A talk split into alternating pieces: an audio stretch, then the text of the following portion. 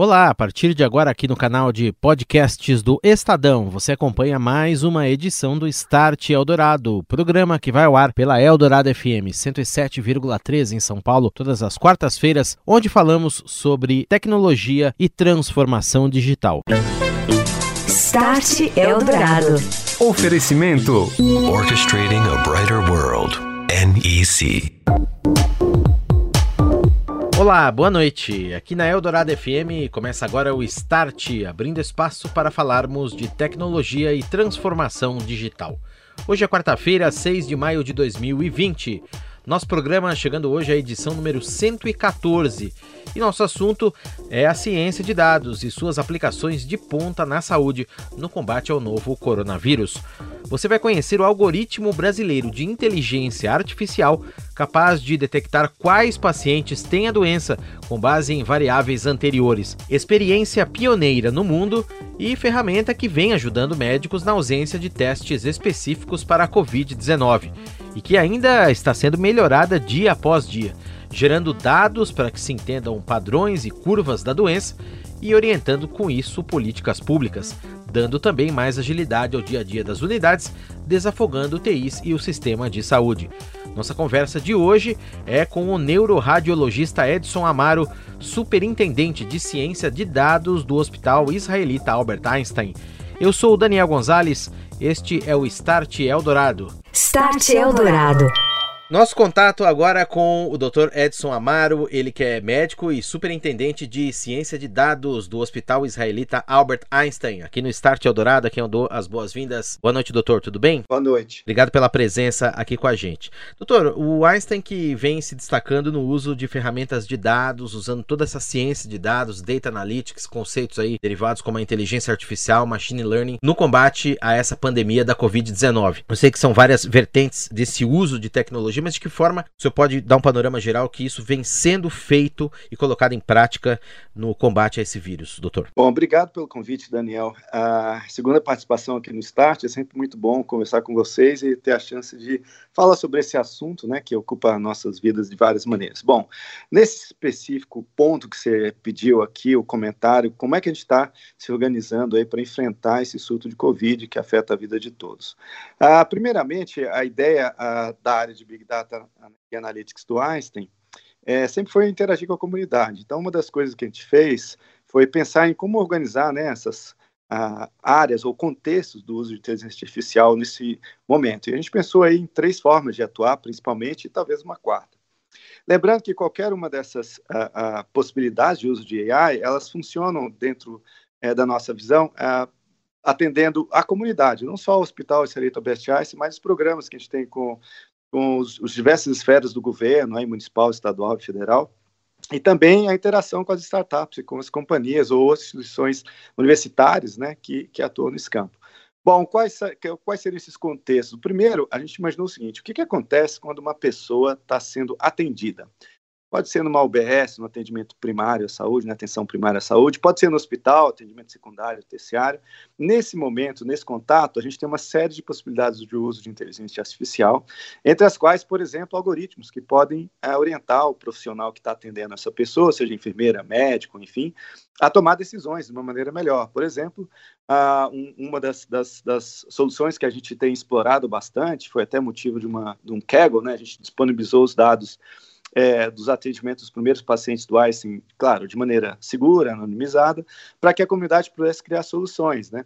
E que soluções seriam essas? Por exemplo, a chance, né, de uma pessoa testar positiva para o COVID.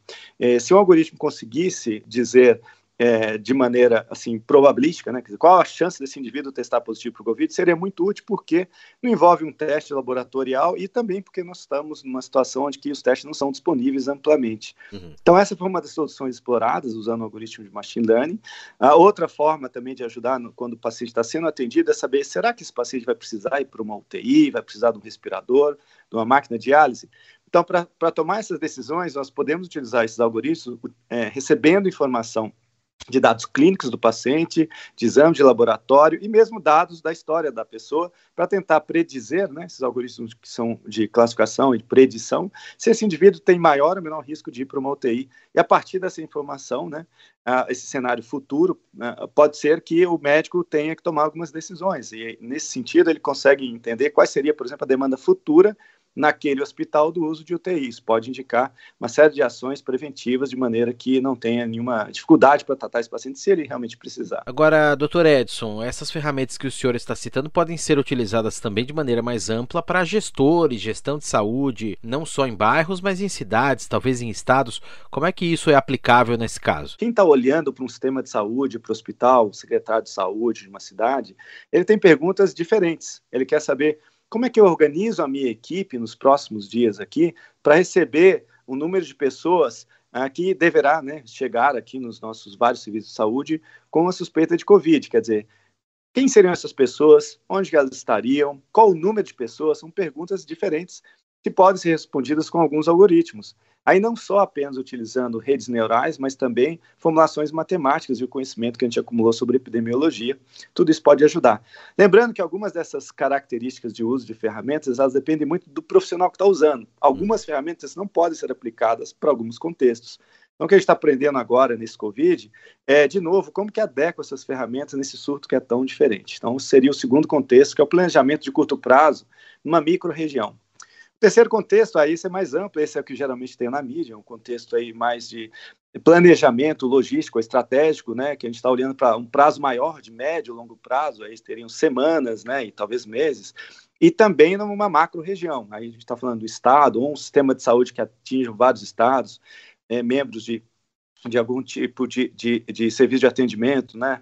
É, é, esses é, são modelos também diferentes. Eles diferem dos outros dois porque eles usam é, outras premissas. Eles também são mais difíceis de serem é, contactados. Nesse sentido, também se encaixam os modelos que são perguntas, volto a dizer que são muito da mídia. O que, que acontece com a quarentena? Onde ela está sendo mais ou menos adotada? O que acontecerá no futuro se nós tomarmos medidas de relaxamento do, do, das, de restrição de contato social? Onde isso pode ser feito com segurança? Então, são outras perguntas onde que a gente usa o volume de dados disponível, mais algumas premissas, de novo, sempre essa noção que eu gostaria de deixar claro aqui, é que nenhuma dessas ferramentas são futurólogas, né? Nenhuma é. dessas é uma bola de cristal, mas elas são muito poderosas para apontar os cenários mais prováveis. Primeira característica. Segundo, é que elas são ajustáveis. Né? Não ficar com aquela ideia que alguém no dia 12 de abril disse que alguma coisa acontecer, e aí você fica esperando que aquilo aconteça ou não. Esse não é um bom raciocínio. O raciocínio é aquela predição ajudou a guiar ou tomar medidas que só pelo fato de você usar um algoritmo de predição, você muda as suas ações, logo você muda o que ele predisse, né? Uhum, então, é bem uhum. interessante quando a gente faz um modelo e a gente está dizendo que esse modelo está predizendo um grande aumento do volume de casos, o que a gente quer é que ele esteja errado, é óbvio, a gente não quer que tenha casos graves, mas fazer com que isso aconteça depende de acreditar nesse modelo e tomar ações apropriadas para que esses casos, na verdade, não aconteçam. Então, é um raciocínio interessante de trabalhar com ferramentas de predição, né?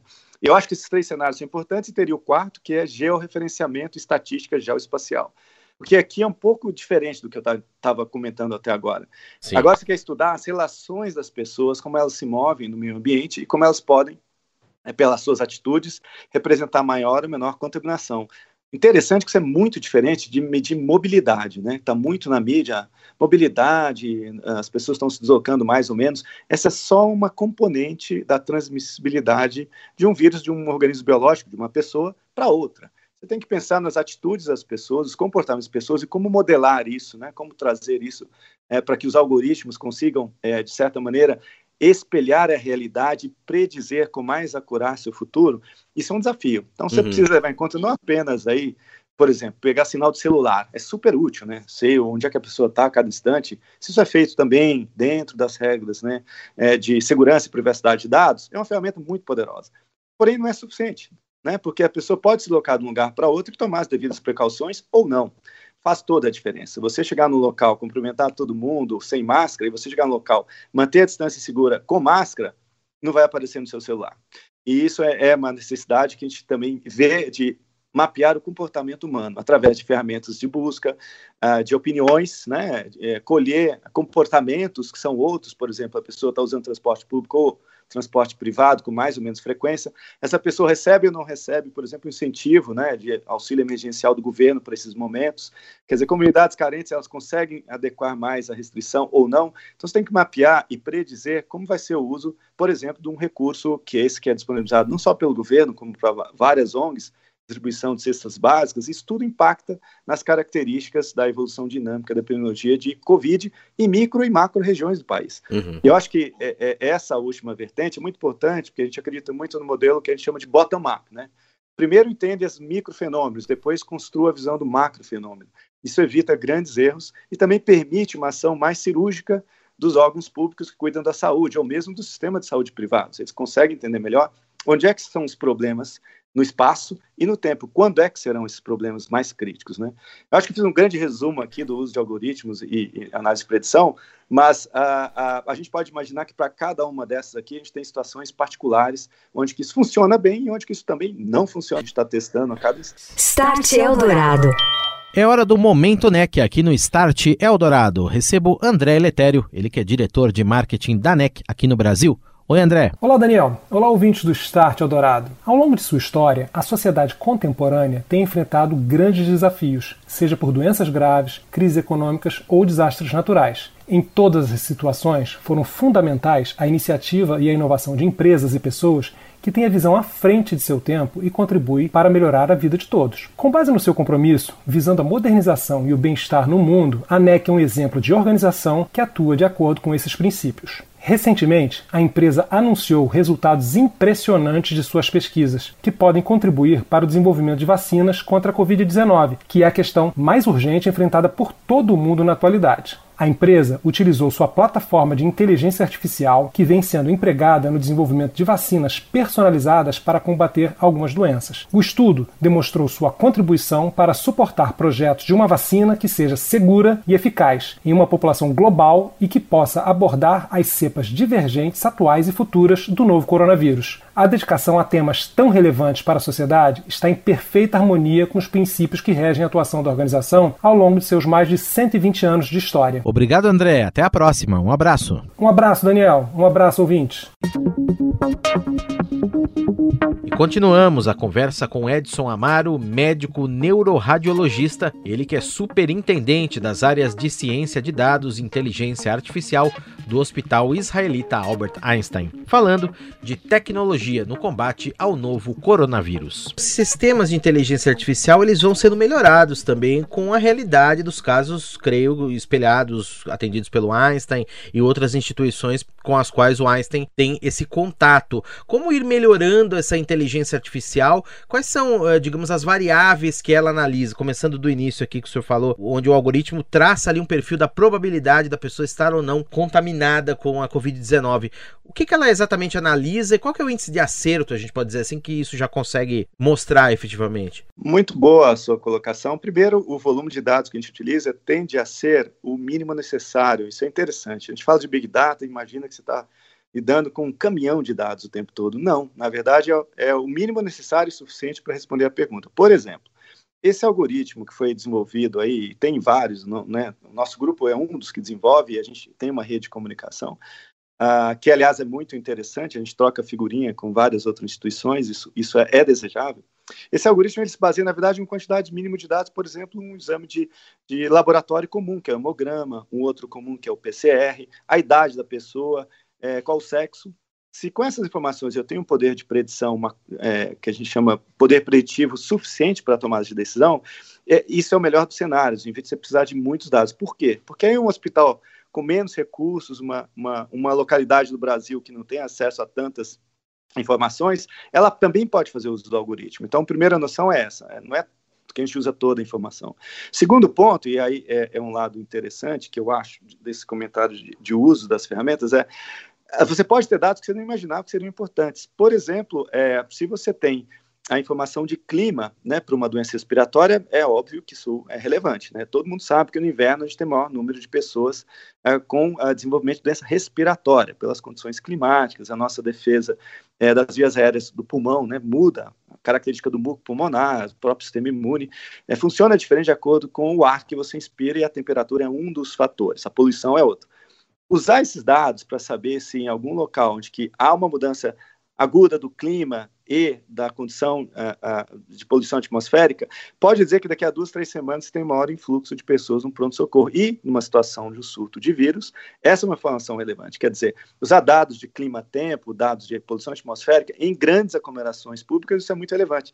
Já numa cidade pequena, não é. Então, é, esse é o segundo ponto que eu queria chamar a atenção. Dependendo de aonde você está e qual contexto você está, o tipo de informação será diferente. Então, isso é bem interessante pensar.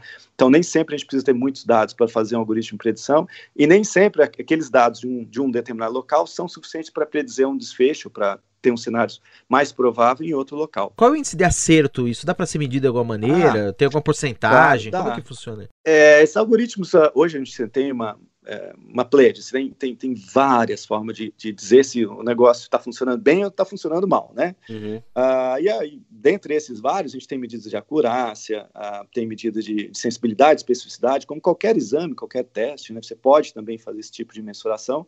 E onde eles chegam, o que, que eles é, têm, têm conseguido atingir até agora? Alguns desses algoritmos têm desempenho até melhor que testes né, é, mal aplicados. Se você tem, e infelizmente, o uso de testes de laboratório hoje nem sempre é bem aplicado, né? Às vezes o indivíduo está dentro de uma janela onde que ah, o seu sistema imune ainda não produziu anticorpos. Então, nesse momento, se você testar esse indivíduo para saber se ele teve contato com o Covid-19, pode dar negativo com uma grande frequência. Hum. Então, se você comparar o uso desses testes com alguns algoritmos, muitas vezes a gente ah, chega a ser melhor, muitas vezes a gente é pior. E certamente em relação ao teste, que é o PCR-RT, que é o teste padrão, nenhum desses algoritmos, claro, tem uma precisão é, igual de longe melhor que esse. Tem algumas questões importantes para a gente discutir, que nem sempre é a precisão do teste que é o que conta, mas sim o momento que é feita essa predição e qual o uso disso. Às vezes é mais importante do que você ser muito preciso e muito acurado. É o momento da inserção dessa resposta para a tomada de decisão. Quer dizer, na hora que o profissional está precisando da resposta, ela está ali, ou ela tem que esperar muito tempo. Se passar muito tempo, a resposta pode estar precisa, mas já não é útil, né? Então, tem que lembrar desses dois componentes aí. Então, a precisão, falando o número que você queria ouvir, tem oscilado em torno de ponto 93 até ponto 84 de alguns algoritmos, os que predizem que um indivíduo vai ser internado no UTI ou não, que vai usar respirador ou não, dependendo do dado que você tem do hospital e também das condições do paciente, eles têm maior ou menor acurácia. Mas o que a gente sempre busca, Daniel, é que, é que essa acurácia seja suficiente para a tomada de decisão. Então, não ficar com aquela ideia que quando atingir 99%, aí eu posso usar. Não, às vezes você pode usar antes, e às vezes 99% é insuficiente. Troca aí de informações com outras unidades de saúde, outras instituições, esferas governamentais, como o senhor disse, vai servindo para melhorar isso também. E do outro lado, como é que isso vai estar também à disposição para uso dessas outras instituições? São bibliotecas abertas? Como que essas, essas unidades vão poder, e autoridades também, vão poder se beneficiar desses dados em prol da sociedade como um todo, doutor? Como é que isso vai ser colocado claro. em prática? Como está acontecendo? É, bom, os programas específicos que o Einstein tem com o governo, é, é tudo feito para para o governo. Então, o uso é para o governo, né? e ele pode decidir tornar isso público ou não. E, e como eu disse, uh, de fato, ele acaba utilizando, né, nas suas condutas, nas suas decisões internas, é, é, para a tomada de decisão, essas informações de predição são úteis. Agora, para o uso da população, o que a gente acredita muito é na comunhão de dados, né, e, e iniciativas como, por exemplo, essa, esse desafio de dados que a gente lançou, ou seja, torna os dados de maneira anonimizada, né, e claro, tendo cuidado é, de seguir as premissas de respeitar a privacidade e a segurança, você divide o dado com a comunidade aberta. Então, por exemplo, essa competição da Kaggle, Daniel, pessoas de sete países participaram e criaram soluções fantásticas com dados aqui do Brasil, dos nossos pacientes, né? As outras soluções que a gente tem trabalhado junto com, por exemplo, uma iniciativa que chama-se Ciência de Dados e Inteligência Artificial para a Saúde, do Ministério da Ciência e Tecnologia, que tem uma rede que se chama-se Rede Universitária de Telemedicina, Existe um grupo lá, que é esse grupo de, de, de, interesse, que tem um fórum onde que todos os algoritmos são disponibilizados para as pessoas que têm um conhecimento para utilizá-los ficarem à vontade, e mesmo soluções são disponibilizadas para qualquer hospital adotar. A questão toda é trazer a responsabilidade de como fazer esse uso. Né? Então, esses fóruns que existem, não, não, não somos o único de longe, acho que o bacana disso é que o Einstein não está de longe sozinho, como uma instituição das diversas no Brasil que geram esses algoritmos e tornam disponíveis. Né? Você pode ir eh, em sites uh, uh, diversos e encontrar soluções, mas será que elas estão adequadas para o uso do gestor? Então, promover esse encontro é uma necessidade que a gente vê uh, criar fóruns de comunicação público e essa interlocução com quem toma decisão, com o gestor de saúde, ou mesmo com quem trabalha no setor privado também, que queira ter acesso aos algoritmos, é, a gente procura sempre facilitar, de novo, na ideia de desenvolvimento em rede. Agora eu vou chegar numa parte técnica. Uma das iniciativas que a gente está fazendo é criar um projeto de pesquisa ainda, claro, onde cada um que desenvolveu o algoritmo pode participar desse projeto essas pessoas têm então a condição de ver como que esses algoritmos se adaptam para cada um dos contextos. Essa é uma ideia razoável, porque, como eu disse, nem sempre o algoritmo vai funcionar bem em todo lugar. Então, fazer a, a validação externa, se desenvolve num local e testa no outro. Por exemplo, no Einstein, a gente testou um algoritmo que é esse de predição de teste positivo ou negativo para a Covid, e fomos validar no outro hospital público, no Vila Santa Catarina. E vimos se o desempenho lá era suficiente para ser adotado ou não. Se não fosse, quais as características que a gente precisaria melhorar do modelo. Para lidar com tudo isso, vale a pena você trabalhar com vários modelos e não com um só. Já que você vai ter o esforço de pegar o dado de um local e testar se funciona no outro, por que não testar vários, né? Então essa é uma das ideias que a gente acredita que é trabalhar em rede e, e assim a inteligência né, da nossa sociedade funciona melhor para ajudar a inteligência artificial a ser adaptada para cada indivíduo. Todos eh, esperamos que isso acabe o mais rapidamente possível, que controlemos essa situação que ninguém esperava o mais rapidamente possível e que fica esse modelo, ele vai servir de aprendizado, creio, para de repente outras ondas desse vírus ou outros vírus que podem vir a surgir. Dá para aplicar isso de alguma maneira, esses conceitos, pelo menos que o senhor está falando, daqui para frente? Como é que fica também essa questão dos próximos passos aí? O senhor falou muito interessante no início essa questão do georreferenciamento. Quais são, serão as evoluções previstas para esse modelo, doutor? Bom, ótimo. Então, o primeiro ponto que você colocou, certamente é, é, não é só sofrimento que, que caminha junto com esses momentos de crise. Existem também grandes avanços. Eu acho que ah, de uma maneira secundária, claro que a gente não queria que acontecesse a crise, mas existe um forte impulsionamento de tecnologias digitais com a crise que está acontecendo agora. Não só pela necessidade de você ficar em casa, mas também, falando aqui de inteligência artificial, existe uma pressão muito forte de que esses modelos, que sempre foram muito é, é, aclamados como né, interessante, a gente consegue, olha o que você consegue fazer hoje com inteligência artificial.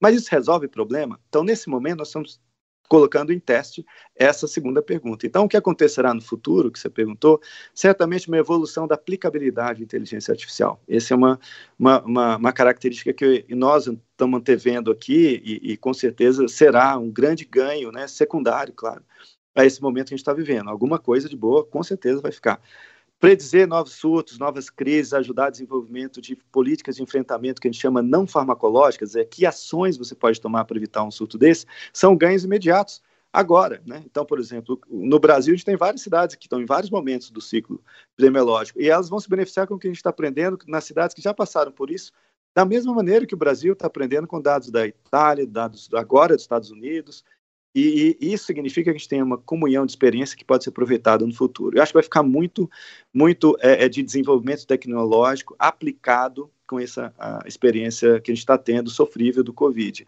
E com certeza isso é o aprendizado da humanidade. Né? Nós passamos por guerras, estamos passando por surtos epidemiológicos, esse é um deles e junto com isso vem o desenvolvimento. Dr. Edson Amaro, médico superintendente de ciências de dados do Hospital Israelita Albert Einstein, participando pela segunda vez, mais uma vez com a gente aqui no Start Eldorado. Grande abraço, doutor. Muito obrigado pela entrevista. Parabéns pelo trabalho. Até uma próxima. Obrigado, Daniel. Obrigado a todos. Você ouviu Start Eldorado. Oferecimento Tecnologia NEC para sociedades seguras e protegidas. É disso que o Brasil precisa. É isso que a NEC faz. NEC. Há 50 anos anos construindo uma história com paixão, inovação e parceria pelo Brasil.